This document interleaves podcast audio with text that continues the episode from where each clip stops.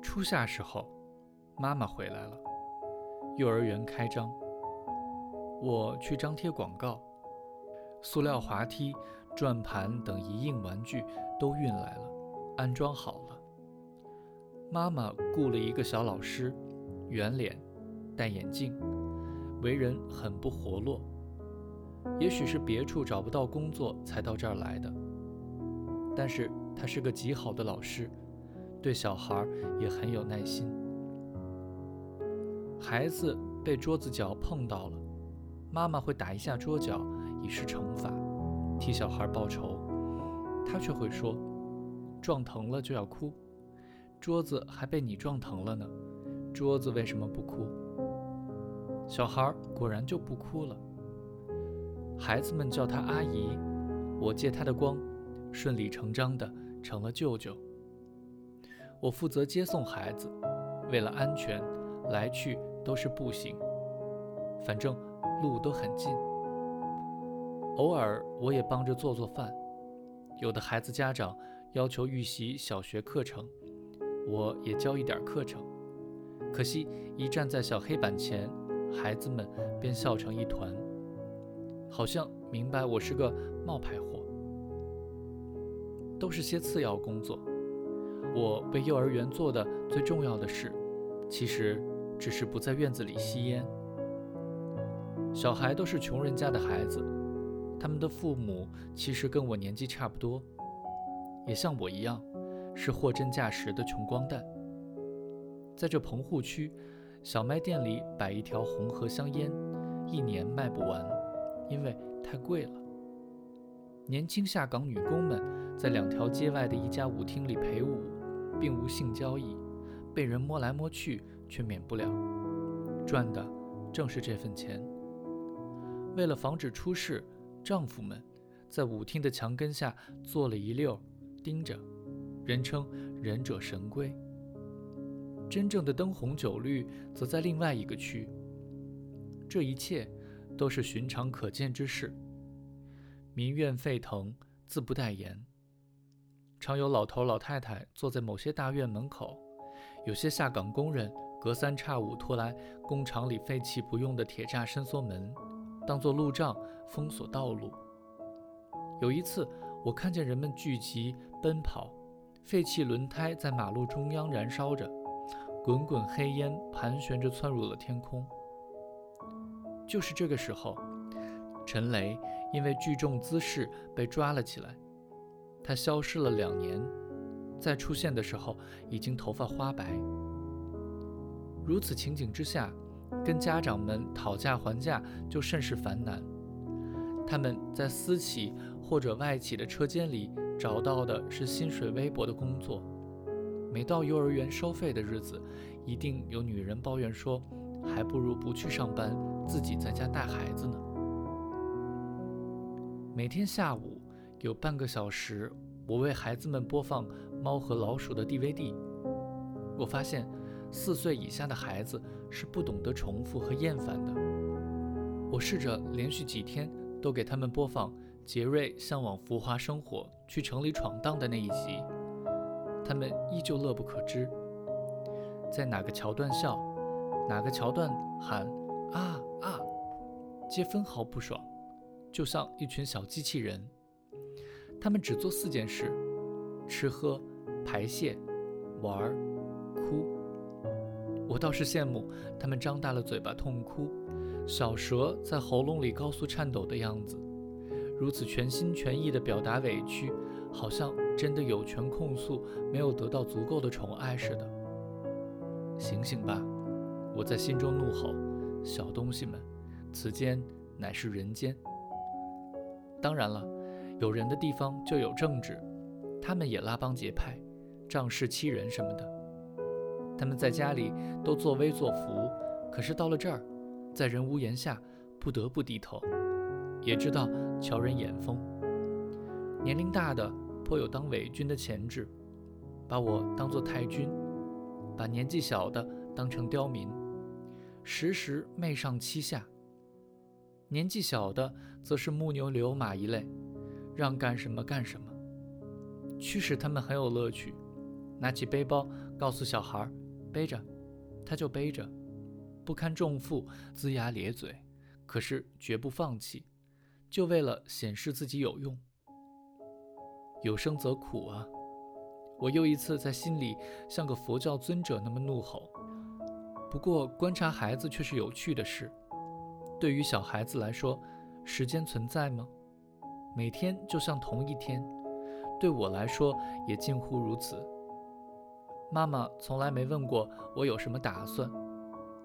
等到最后一个孩子离开，妈妈就整理房间、洗洗涮涮，我则负责做饭。我的厨艺总是得到他的称赞。吃完晚饭，我们就走路回家，然后我陪他看一个小时电视，再看三个小时书，就睡觉。那一年里，大约有五次，我们互相做马杀鸡。我教他怎么做，他笨手笨脚的，生活变得静谧无声。夏冰决心做妈妈的贴心小棉袄，总陪着他说话。他常讲银行里的事，总是挑可笑的讲。那时候银行卡刚开始普及，很多老年人不知所措。有的老头隔三差五就来一次，排半天的队，就为了查一查卡里的几百块钱有没有被外星人什么的偷走。还有的老头到了窗口，夏冰说：“请您输入密码。”老头就发飙了：“我到了你们银行。”该你们为我服务，你还跟我要密码？夏冰说：“密码是您自己设定的。”老头说：“我不管，你给我输，要不然我找你们领导。”凡此种种，不一而足。他所在的支行在老住宅区的边上，大客户不见踪影，老头们多如过江之鲫。我的主要工作就是跟他们做斗争。夏冰叹息道。也不知道现在老头都怎么了，美人计都不管用。有一次，他问妈妈：“你想不想爸爸？”想。妈妈老老实实的回答：“他没有再婚，我有你们爸爸就够了。”他说。他对我的小学老师孙小天再婚故事很是鄙薄。孙小天老伴去世之后，嫁给了妈妈医院里的一位老医生。妈妈说。这位医生是个活宝。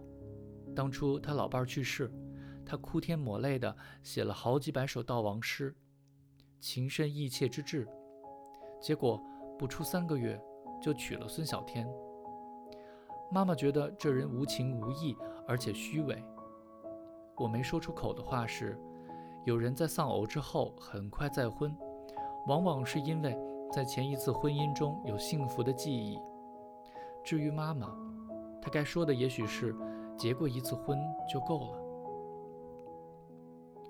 或许是为了安慰妈妈，夏冰给她买了一条宝姿围巾。妈妈围起来，照了照镜子，说：“真好看。”就摘下来了。就是通过这条围巾，妈妈确认自己对夏冰的怀疑是对的。她对我说：“我早就觉得夏冰跟领导关系不正常，看来是这样的。”有两个晚上已是深夜，行长开着车送他回家，他多了一些礼物，手机、包之类的。另外，他常常出差，对于一个支行的普通员工来说，明显的次数太多。有一天晚上，妈妈和夏冰关在屋子里谈话。过了一会儿，妈妈的声音传出来：“夏冲，你进来。”我进了屋子。夏冰坐在床边，满脸泪痕。妈妈气得直哆嗦。现在不都这样吗？夏冰说：“都这样，你就这样。”妈妈深斥他说，又对我说：“我猜的一点错没有。”他跟他们支行的行长。又对夏冰说：“妈妈真失败。妈妈怎么教育你的？你变成现在这样，一个四十五岁的男人，孩子都上初中了。”你跟他，那人那么老，也就头发还挺密。像警察被案情而愤怒一般，他出去了。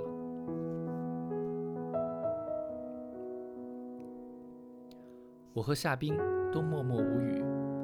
过了会儿，我摸摸他的头，说：“别哭了。”其实头发也不密，他一下子哭得厉害了。头一次去宾馆，我才知道那是假发，只是做工好，像真的似的。那王八蛋还不好意思摘呢。我递给他纸巾。现在这个时代，没有钱怎么活啊？以前还有爸爸，可是爸爸也没了，我有什么依靠啊？我干嘛要跟他？还不是因为他有权有势？你知道我多委屈吗？你知道？我一个人的时候，我想想以后，多害怕呀。屋子外面静悄悄的，我不知道妈妈听到这些在想什么。过了一会儿，夏冰问我该怎么办。你想怎么办？我想好了，让他提拔我当科长，再把我调到别的分行去，然后我就跟他断掉。他说。如果他不答应，我就举报他。反正我手里有证据，我不是好欺负的。然后我找个男朋友，找个爱我的人，嫁人。我并不意外他这么说，他决断明快，敏于行动。虽说夏冰是没什么品位的，夏冰做到了以上的每一条，包括威胁。二十五岁生日的前两天，他当上了科长。成了我们家级别最高的干部。他去了另外一家支行。第二年，他结婚了，他生了一个女儿，他爱着女儿，那是他的新豆豆。他保留着小时候与豆豆的合影，照片上十岁的夏冰大笑着，豆豆则露出八哥犬特有的警觉神色。照片背后写着：夏冰，豆豆。就像毕业纪念照的背后写着每个人的名字，以免将来忘记那样。